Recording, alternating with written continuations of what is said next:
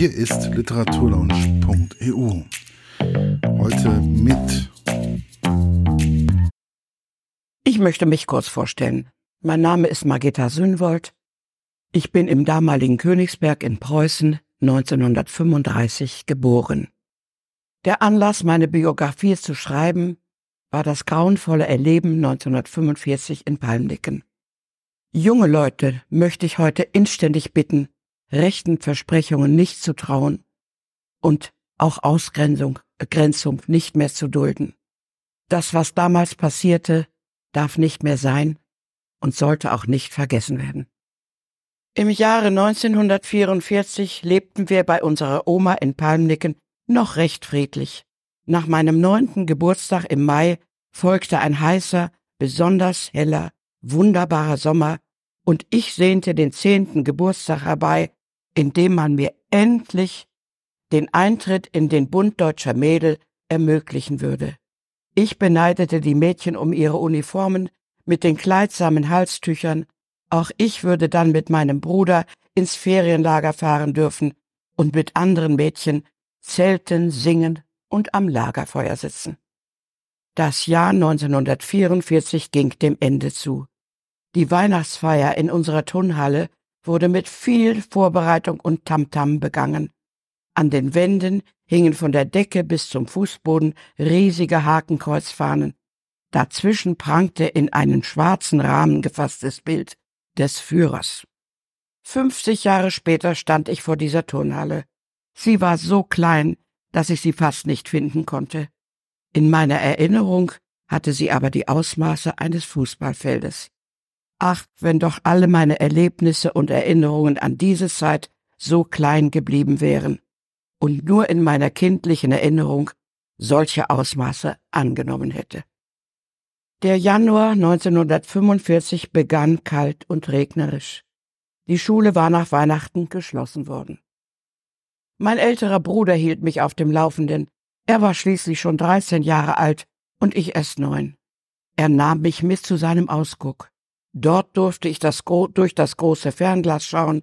Im Liegen ging es ganz gut, denn das Bodenfenster war halb rund und lag vom Fußboden aus circa anderthalb Meter hoch. Ich hielt Ausschau nach etwas Ungewöhnlichem und Aufregendem, denn das Ausmaß und die Tragweite dessen, was um mich her geschah und meine bisher so schöne Welt vernichten sollte, konnte mir damals nicht bewusst sein.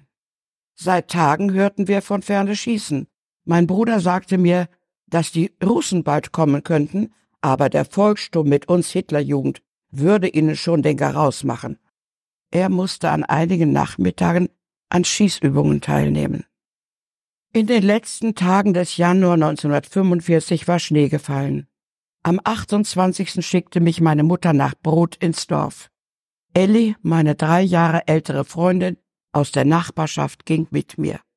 Die wenigen Leute, die uns begegneten, flüsterten und hatten, wie mir schien, ratlose, gehetzte Gesichter. Im frisch gefallenen Schnee befanden sich große Pfützen, rot wie Blut. Es war Blut. Überall waren Pfützen und Blut. Die Bäckersfrau gab uns das Brot und sagte, geht schnell nach Hause, und zwar auf dem kürzesten Weg, schnell geht. Der Waldweg war näher. Wir gingen schnell das Brot unter dem Arm. Hinter uns bemerkten wir einen Mann, ich weiß nicht, wie lange er uns schon folgte. Er war groß, schmal, eigenartig angezogen und hatte eine Schirmmütze auf dem Kopf. Ellie und ich drehten uns mehrmals nach ihm um. Seine Augen waren braun, sie glänzten und bewegten sich hastig. Diese Augen haben mich ein Leben lang begleitet. Ich konnte sie nie mehr vergessen. Ansonsten hielt der Mann sich circa drei bis vier Meter hinter uns. Wir Kinder waren nicht ängstlich, aber es übertrug sich eine Unruhe auf mich, die ich in dieser Weise niemals mehr erfahren habe und die ich auch heute noch nicht in der Lage bin zu beschreiben. Heute weiß ich, dass dieser Mann, den ich auf Mitte 30 schätzte, glänzende Augen vor Angst und Hunger hatte. Er gehörte zu einer großen Schar Juden, die man eilig und in großer Panik von den nahenden russischen Truppen aus einem Königsberger Lager zu uns vorantrieb. Man sperrte sie in eine Werkhalle des Bernsteinwerkes in Palmnicken, aus der einige in der Nacht fliehen konnten und sich in Scheunen und Ställen versteckten. Andere wurden auf offener Straße erschossen. Riesige Blutlachen im Schnee. Als ich mit meinem Brot nach Hause kam, wartete mein Bruder schon, nahm mich bei der Hand und sagte, komm schnell mit, überall werden Menschen erschossen. Er zog mich mit sich. Schließlich standen wir an der großen Chaussee. Wir hatten uns fest an den Händen gefasst und regten uns nicht, waren vor Entsetzen wie erstarrt, unfähig zu, uns zu rühren oder den Schauplatz zu verlassen. Man hatte Männer, Frauen und Kinder wie Vieh eingefangen, aus Ställen herausgeholt und trieb sie an uns vorbei. Es war ein langer Zug Menschen mit leeren Gesichtern. Plötzlich sah ich den Mann mit den glänzenden Augen. Etwa zehn Meter vor mir, von mir entfernt drehte er sich um und löste sich aus dem Elendszug. Ein SS-Mann rief ihn an, aber er kümmerte sich nicht darum. Der Schuss war kaum zu hören. Das Geschrei der Aufseher, die diese armen, aufgestöberten Menschen zusammentrieben, übertönte ihn. Erstarrt blickte ich auf die zuckenden Schultern, hörte das Fallen dumpf und schnell. Ein SS-Mann hatte ihn von hinten erschossen. Wir standen einfach nur da, zusammen mit den anderen Dorfbewohnern starr und stumm und eisig, als wären unsere Seelen und Münder zugefroren. Und keiner wagte es, sich zu rühren. Später zog mein Bruder mich mit sich. Wir gingen nach Hause, das nur noch zwei Tage lang unser Zuhause bleiben sollte. Dieses furchtbare Erlebnis verschloss sich in mir. Immer, wenn es sich in meinen Träumen oder später im Erwachsenensein meldete, ließ ich gedanklich Schnee darüber fallen. Das Erlebnis wurde zugedeckt und eingefroren.